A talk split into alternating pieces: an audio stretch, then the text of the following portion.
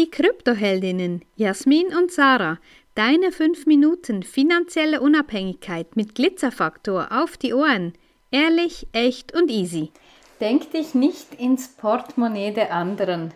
Ja, das ist so ein Coaching-Spruch auch, aber ja, wie wir ihn immer wieder im Alltag erleben, äh, möchten wir dir anhand eines Beispiels erzählen, das sich kürzlich abgespielt hat. Und zwar haben wir ein, ein Bild gekauft von einem tollen Bitcoin-Künstler, der auf Instagram unterwegs ist.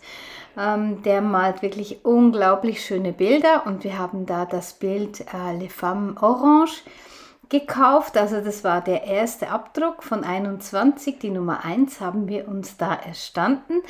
Und äh, für das Bild wollten wir natürlich auch ja, einen passenden Rahmen dazu. Ja, das Bild muss auch in einen schönen, passenden Rahmen gesetzt werden. Und ja, da haben wir uns aufgemacht äh, in ein Rahmengeschäft. Ja, nicht nur Rahmen, es war einfach auch mit Accessoires und so in der Stadt Bern.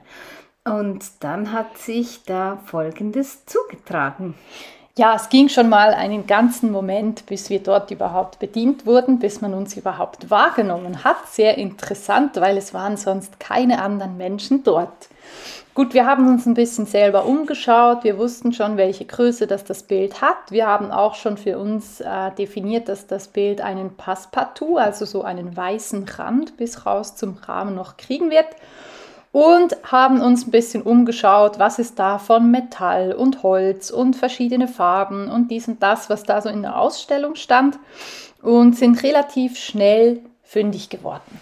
Genau, man muss noch vorausschicken, wir haben zuerst noch in, in ähm, Brockenstuben, wie die bei uns in der Schweiz heißen, so bei, ähm, wie sagt man? Antiquitäten. Antiquitäten ja. umgeschaut, aber irgendwie war da nichts Passendes dabei und ja, wir waren ziemlich offen für, wie der Rahmen aussehen sollte. Also haben wir einen Metallrahmen ausgesucht, der so einen leicht kupfrigen Ton hat, haben den mal auf den Tresen gelegt und da wurde dann die nette Verkäuferin auch auf uns aufmerksam.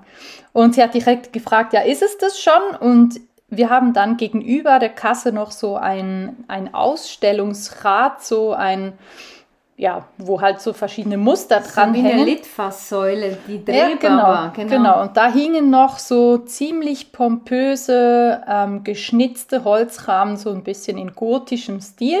Und ich wollte das eigentlich auch noch anschauen. Und da sagt sie so, uh, aber da müssen Sie dann gucken, weil das ist dann schon ziemlich teurer als das, was Sie da jetzt ausgesucht haben. Und ich habe gesagt, ja, das ist interessant, ich möchte es trotzdem mal anschauen und gucken, wie das so passt. Da müssen Sie dann schon tief ins Portemonnaie greifen, waren Ihre Worte. Also so, also pff, ja.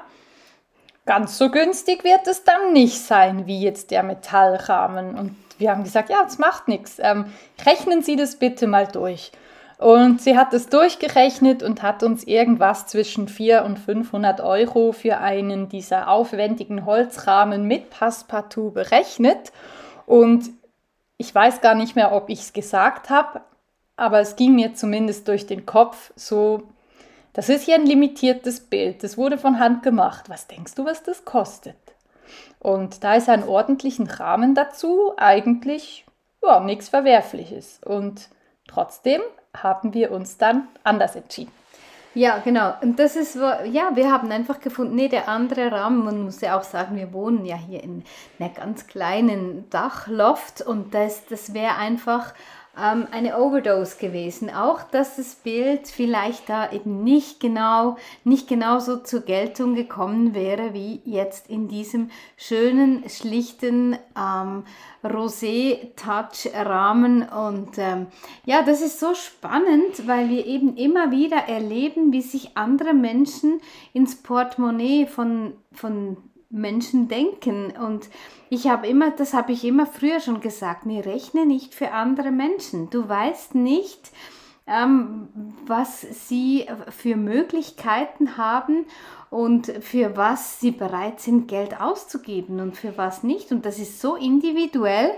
Und das ist, erleben wir auch immer wieder bei uns. Da kommen Menschen, die sagen eigentlich, nee, schau, ich lebe ganz bescheiden, aber ich will das jetzt machen. Und darum ist es so wichtig, denk dich nicht ins Portemonnaie von anderen Menschen.